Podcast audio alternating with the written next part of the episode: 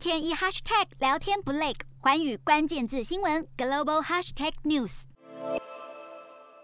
伊朗为了要报复两年前已故圣城部队指挥官苏雷曼尼被美军无人机击毙，宣布要制裁五十一名美国人。对此，白宫表示，如果伊朗袭击包括制裁名单在内的任何一位美国人，将会面临严重的后果。伊朗外交部表示，这五十一名美国人因为恐怖主义以及违反人权而被制裁。根据制裁名单，这当中包括美军参谋首长联席会议主主席密利，还有白宫前国家安全顾问欧布莱恩等人。而白宫现任国家安全顾问苏利文表示，将与盟邦以及伙伴合作来应应伊朗发动的任何攻击，要伊朗不要轻举妄动。洞悉全球走向，掌握世界脉动，无所不谈，深入分析。我是何荣。环宇全世界全新升级二点零版，锁定每周三、周六晚间九点，环宇新闻 MOD 五零一中加八五凯播二二二以及 YouTube 频道同步首播，晚间十点完整版就在环宇全世界 YouTube 频道。